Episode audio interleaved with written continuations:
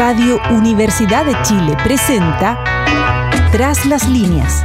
Conversaciones con Manuel Antonio Garretón, Premio Nacional de Ciencias Sociales. Un programa del Departamento de Sociología y Magíster en Ciencias Sociales de la Universidad de Chile.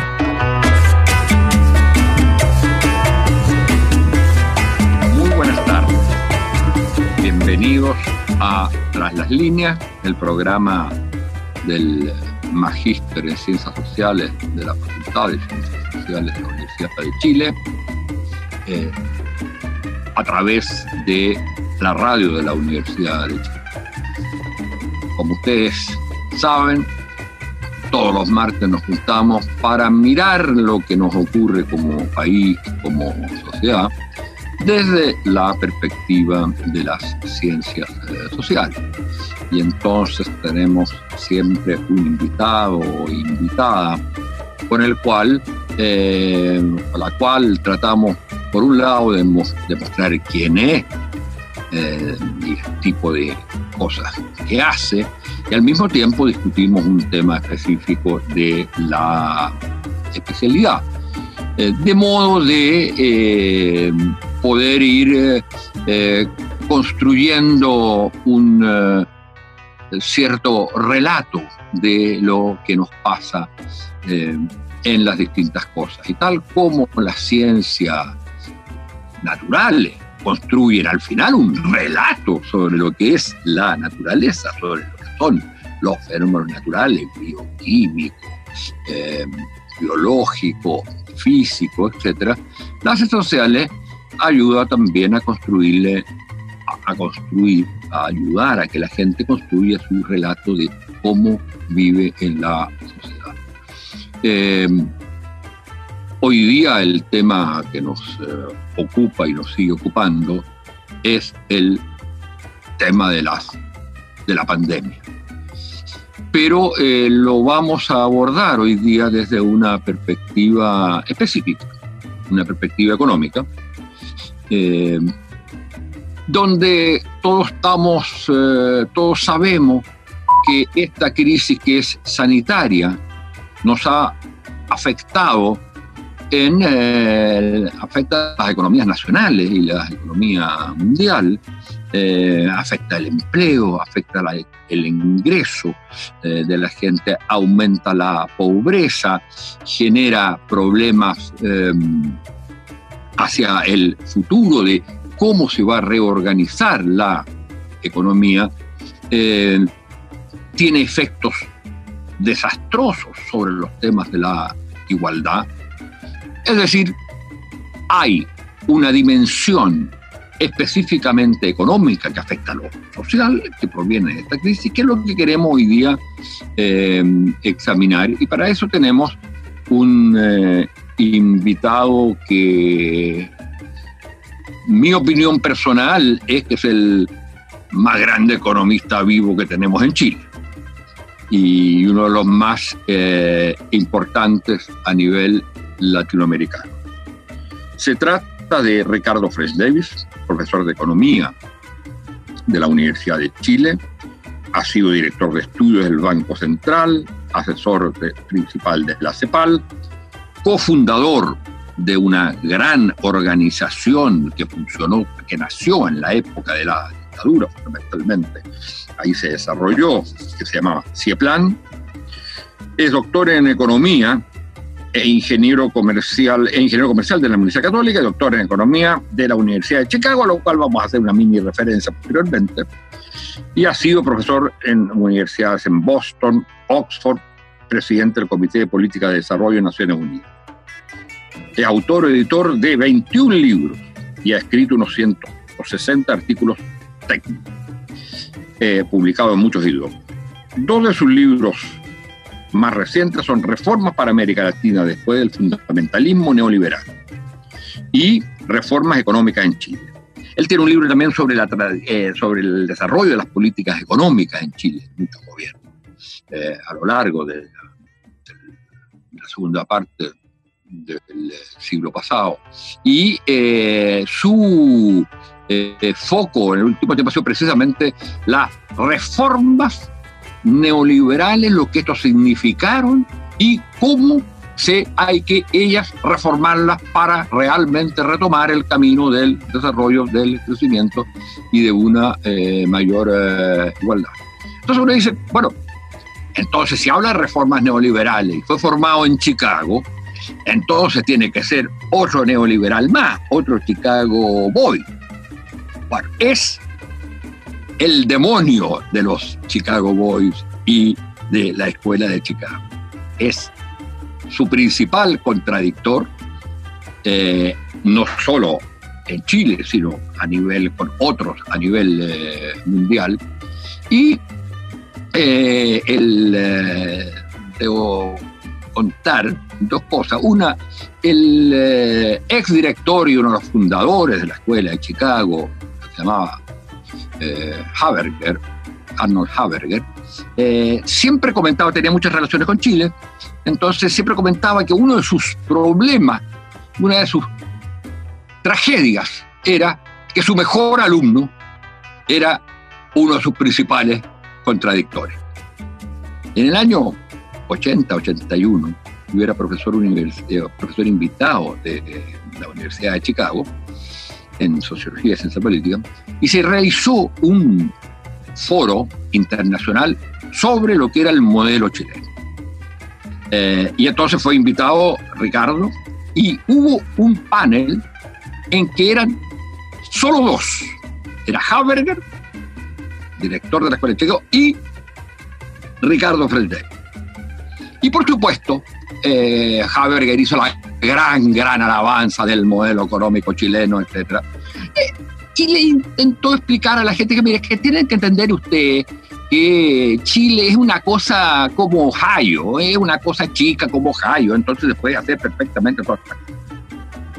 Y Ricardo le contestó con esa elegancia y diplomacia que tiene, le dijo, eh, mire, primero que nada, Chile no es Ohio, eh, es un país. Y un país enfrenta problemas mucho más complejos que los que enfrenta un Estado al interior de otro país, como es en el caso de Ohio. Y además, nosotros no queremos ser como Ohio. Entonces no nos vengan a implementar modelos que a ustedes les pueden servir mucho en Ohio, pero que a nosotros no nos sirven para nada. No lo dijo exactamente de esa manera porque más elegante que yo, pero más o menos dijo ese. Y ahí se acabó la discusión. bueno, eh, tenemos entonces el honor de, y la alegría de tener a Ricardo acá y partamos Ricardo, con la siguiente cuestión, pero ¿cuán grave, si pudiéramos sintetizar, cuán grave es la crisis económica que, eh, digamos, está relacionada directamente con la pandemia, aun cuando, por supuesto, hay temas que se vienen de atrás?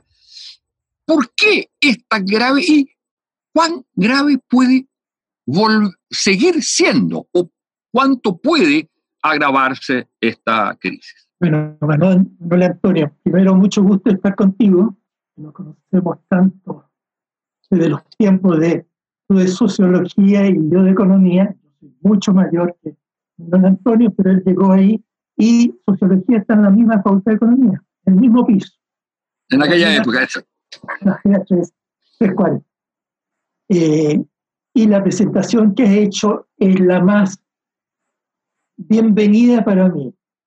Fantástico, me siento muy halagado con algunas cosas decía, pero muy halagado. Y estamos en un contexto al inicio de una pandemia que tiene muchas repercusiones en la, en la existencia vital de la gente y en su situación económica y la economía nacional es la suma de la situación económica de trabajadores, empresarios, especuladores, productores, etcétera, es la suma de lo que hacen bien y lo que hacen mal. Especuladores mal, productores están aportando bienes. Y esto no comienza en vacío, sino que comienza con dos cosas importantes.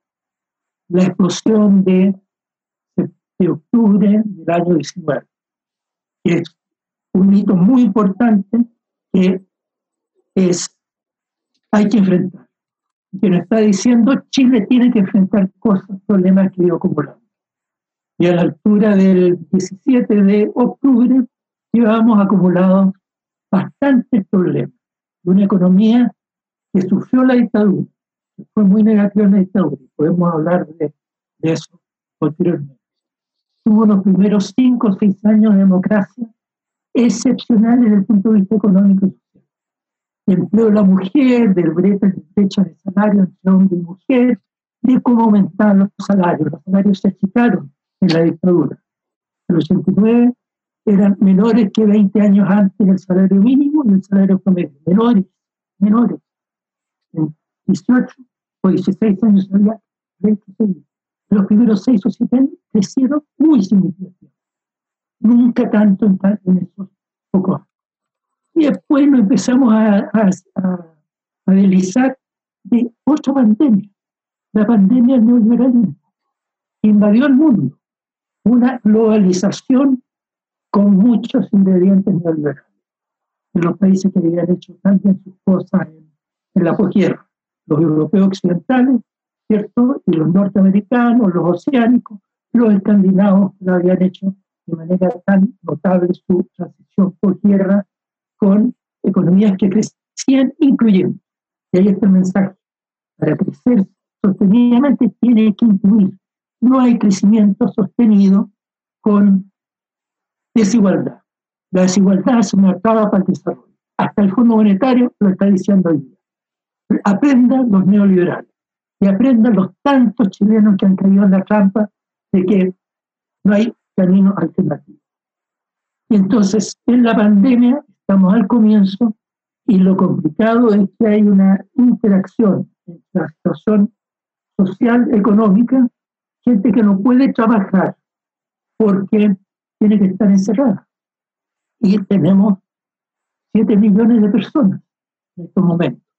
Hay algunos, varios miles de esos que sí pueden salir a trabajar, están en, producciones imprescindibles.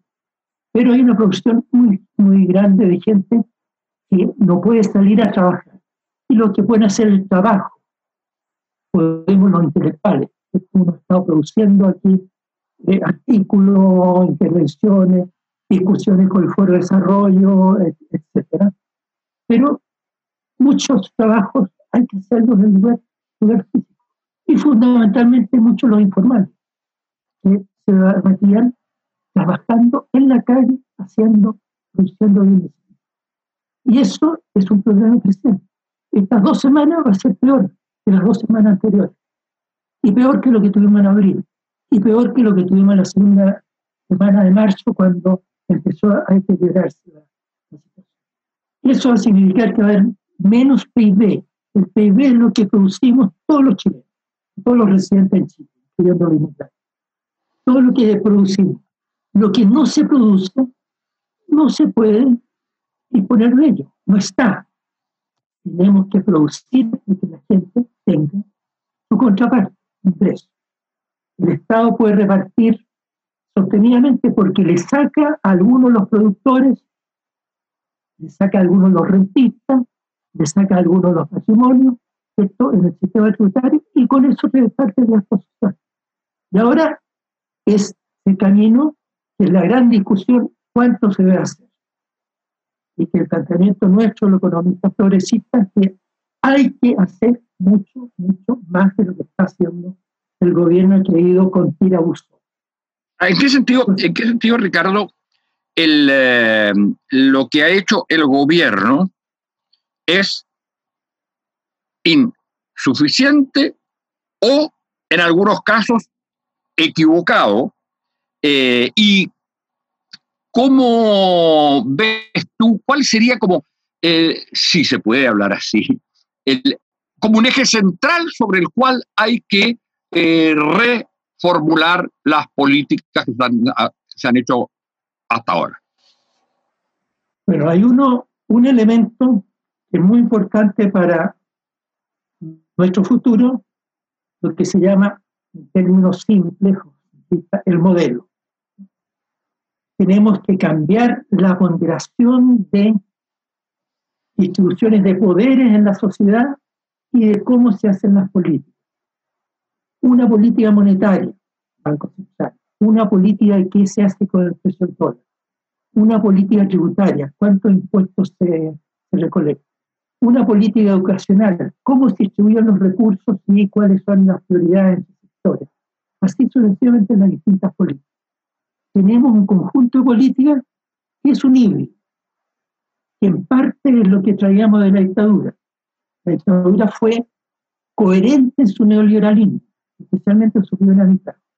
La segunda mitad aprendió a palos, hizo cambios. Bienvenidos, pero con la mezcolanza de lo que venía de antes. Y en democracia hicimos cambios.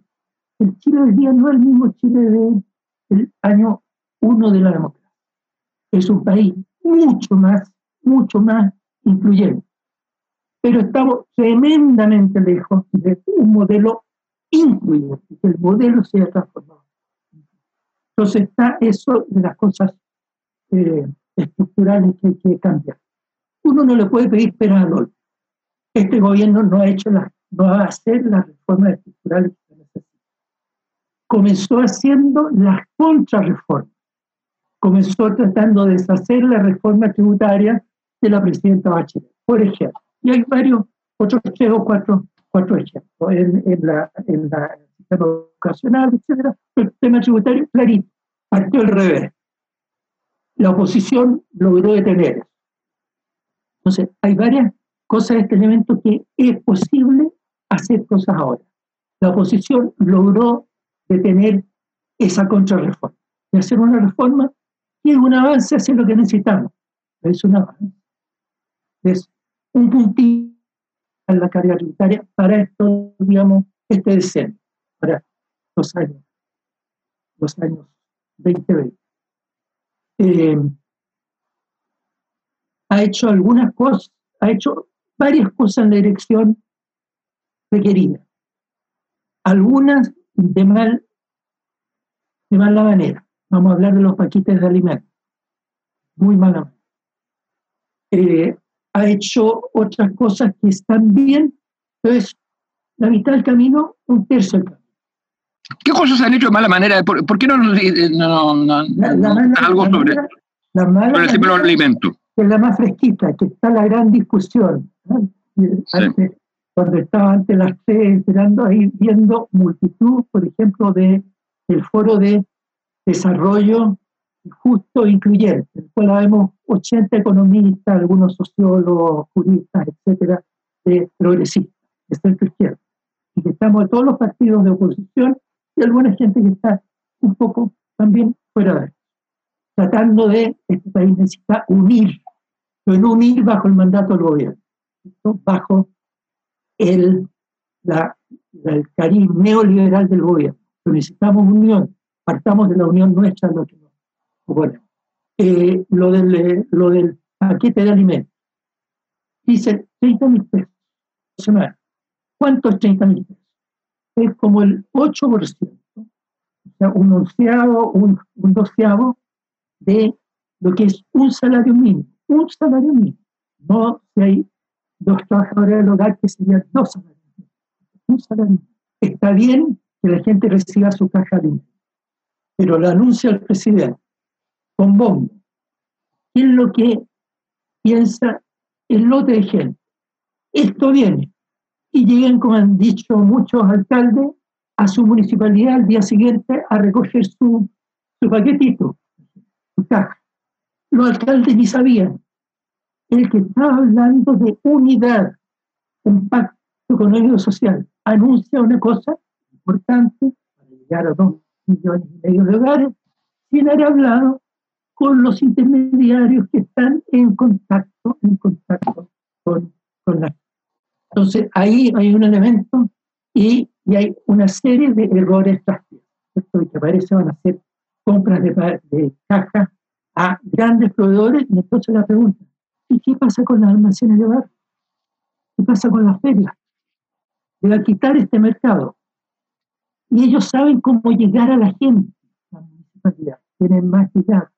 Aquí van a tener que contratar a mucha gente, está van a dar un empleo, pero van a estar desempleando hay un cúmulo de errores de que gente que viene del mundo empresarial, debiera saber cómo manejar las cosas, cómo distribuir bien productos, etcétera, no demuestran conocimiento. Y queda un gran mensaje, un gran mensaje, y el gobierno está entregando personalmente la cara. Un mensaje político, una cosa más hecha eh, una de las cosas, y con esto tenemos que terminar este, esta primera parte, eh, una de las cosas importantes en ese sentido de lo que estás mostrando tú es también un defecto del modelo. Es decir, tenemos un Estado que no sabe cómo llegar a la gente. Que por un lado, en uno de los casos, descansó estrictamente en los bancos y en este caso está haciendo una especie de repartición sin, por ejemplo, tener una forma mucho más organizada a través de los alcaldes de las municipalidades, etc. y esto, y este problema, tiene que ver con precisamente lo central del modelo neoliberal de la dictadura, que es que el Estado ojalá no se meta. Bueno, vamos a hacer una pausa con el Premio Nacional de Humanidades y Ciencias Sociales Ricardo Fes Davis y continuamos en un momento más.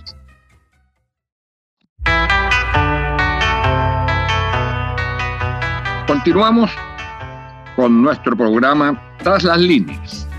Hoy día con nuestro invitado Ricardo French Davis, gran economista, Premio Nacional de Humanidades y Ciencias Sociales, profesor de la Universidad de Chile y uno de los más eh, importantes analistas críticos de lo que ha sido el desarrollo de la economía chilena bajo el modelo neoliberal con propuestas muy importantes de sus eh, de reformas eh, al respecto.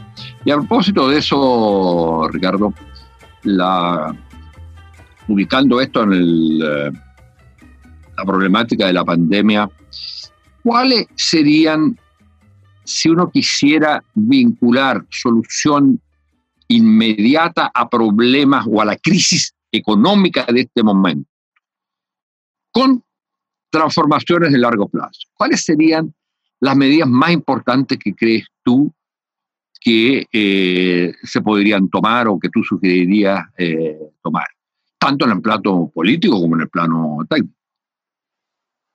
Eh, hay que actuar por varios lados. Uno, la situación de los hogares.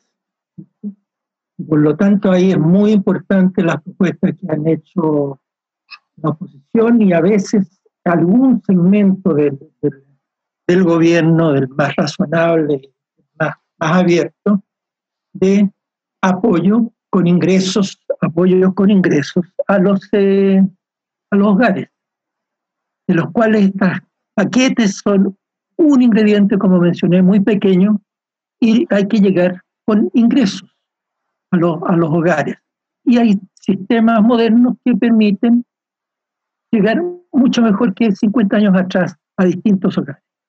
Y hay que tratar de que las empresas existentes hoy día estén vivas cuando que la gente esté y que las empresas estén vivas cuando venga la recuperación. Empresas que se desarman, que tienen que cerrar, no van a poder dar empleo en el futuro. Entonces, eso es muy importante, actuar por los dos lados pero actuar de una manera que no se les regale la plata, salvo donde sea necesaria la plata. En el caso de las grandes empresas, no queremos que cierren, pero ahí la plata que ponga el Estado tenga un espacio equivalente en participación de la gestión y la propiedad de esas empresas. Porque es muy importante quienes pagan la cuenta, que no sean los sectores bajos que están pagando la cuenta. El y en, abril están pagando muchos hogares de ingresos bajos. Ricardo, mira, sí, eh, yo entiendo bien eso, pero el problema que uno se plantea es el siguiente. Entonces, se trata que las empresas, ojalá, sigan funcionando. Sigan funcionando de la misma manera, produciendo las mismas cosas. La gran caída que va a haber en el, eh, digamos, en el ingreso. Y eso está es claro, no solo en Chile, en América Latina.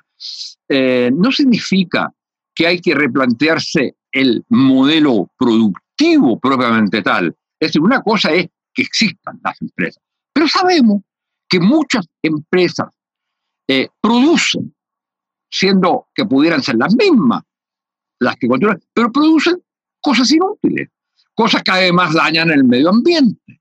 Entonces uno dice, no, no hay una manera de ligar ambas cosas, la solución de la resolución de los problemas inmediatos, con que haya también una transformación.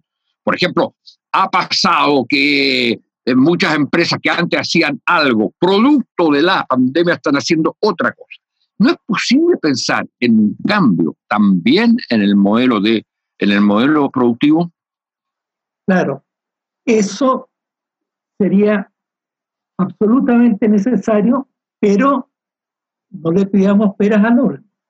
Yo lo que planteo es que ahora los sectores progresistas, la oposición y una parte de los que están al otro lado, eh, vayan diseñando unas propuestas para el futuro, al próximo gobierno, que se planteen ahora, excelente si se logra avanzar en eso, irlas aprobando.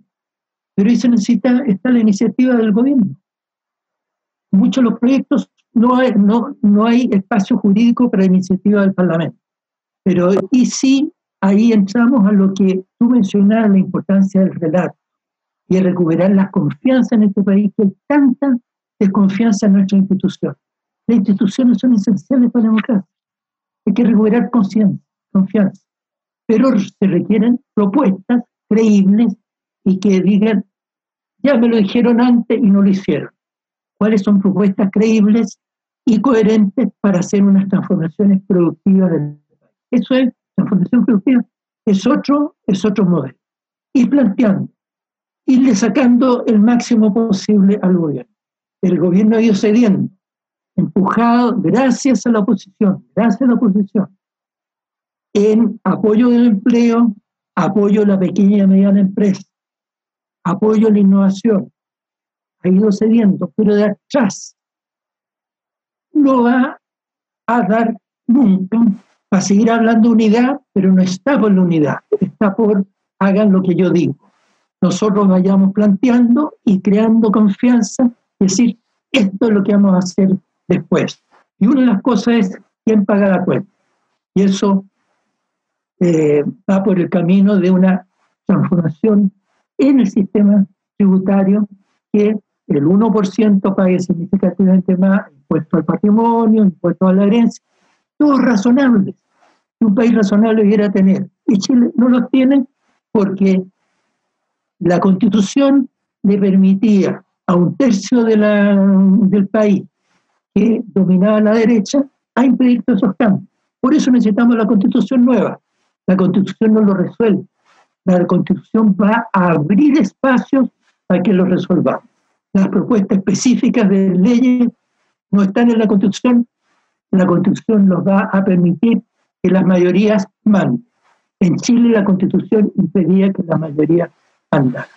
Oye, oye y en, la situación actual, uno de los debates que se ha producido eh, tiene que ver, incluso gente de derecha ha estado en eso, eh, sobre el tema de eh, fijar precios. yo me imagino que muchos, a muchos les pasa una cosa parecida que tiene que ver, por ejemplo, con las cuentas como las empresas eléctricas hoy día eh, no van eh, muchas veces a las casas, entonces dicen que no pudieron ver el, el, el medidor. Eh, y sacan un promedio y cobran mucho más que lo que normalmente, que lo que es el consumo. Bueno, entonces uno dice, habría que fijar ahí ciertas normas. Y por otro lado está el debate sobre fijar los eh, precios eh, a propósito precisamente de lo que está ocurriendo. Hoy día se daba cuenta que mm, eh, desinfectantes, por ejemplo, son, valen 10, 20 veces más que lo que se estaba cobrando antes, que son extremadamente importantes para la vida um, cotidiana. Eh, y hay entonces un debate entre los economistas, sobre todo, respecto de la fijación de precios. ¿Qué dirías tú al respecto? Hay que distinguir entre las situaciones habituales y la emergencia. Y estamos en una emergencia. Y se presta para abusos. Y en estas circunstancias sí hay más espacio para control de precios. Uno no puede controlar mil o veinte mil precios. Puede creer, no sucede, pero sí ciertos precios básicos, esenciales, de productos imprescindibles. Eh, yo creo que es, es un momento oportuno para ello. De manera selectiva, como norma general, yo, yo creo que el gobierno no se debe gastar en las cosas micro, y el gobierno hace las cosas estructurales y la empresa estratégica. Yo creo en una Codelco que haga muchas más cosas que lo que hace, una que haga más cosas, eh, etcétera. El tema del litio, todos esos elementos, son cosas más estratégicas. El cobre eh, es 10 o 20 veces el litio. Son, los, son distintos espacios, por lo menos en los próximos 10 años. y que tengamos un, un gobierno en que esté más obligado a escuchar a la gente, y ahí están las comités económicos y sociales, en que las cosas no se pueden hacer en las, las asambleas con 20.000 personas, las representantes de los distintos sectores sociales que tengan sectores laborales, sectores de género, que tengan presencias en espacios de discusión de algunas cosas estratégicas que hace el país y que los gobiernos entonces conduzcan escuchando a la gente. Lo que uno llama una economía al servicio de la gente y no la gente al servicio de algunos economistas o algún 1% de la sociedad. Bueno, Ricardo, estamos, desgraciadamente, como siempre, el tiempo escasea, tema especialidad de los economistas, eh, la escasez. Eh, bueno, pero y entonces te quiero agradecer enormemente esta, que hayas aceptado esta invitación, que hayamos podido conocer tus ideas al respecto y donde eh, siempre hay, y es una cuestión clave hoy día en la solución de los problemas, esta necesidad de vincular la resolución inmediata, lo urgente en términos de la vida de los seres humanos que habitan este país y en el mundo, y al mismo tiempo que estemos cada vez que estemos haciendo eso, estemos pensando en cómo se puede ir transformando la sociedad para un futuro que sea mejor para todos.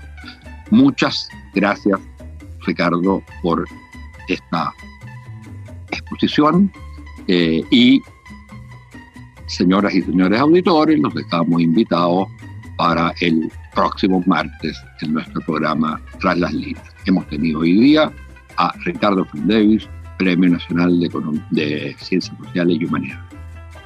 Gracias. Muchas gracias, Manuel Antonio. Gran gusto, encantado de la Muy grato hacerlo y esperado que algo contribuyamos a, a, entender mejor a nuestro país y poder cambiar nuestro país. Así, así. Muchas gracias. Radio Universidad de Chile presentó tras las líneas. Conversaciones con Manuel Antonio Garretón, Premio Nacional de Ciencias Sociales. Un programa del Departamento de Sociología y Magíster en Ciencias Sociales de la Universidad de Chile.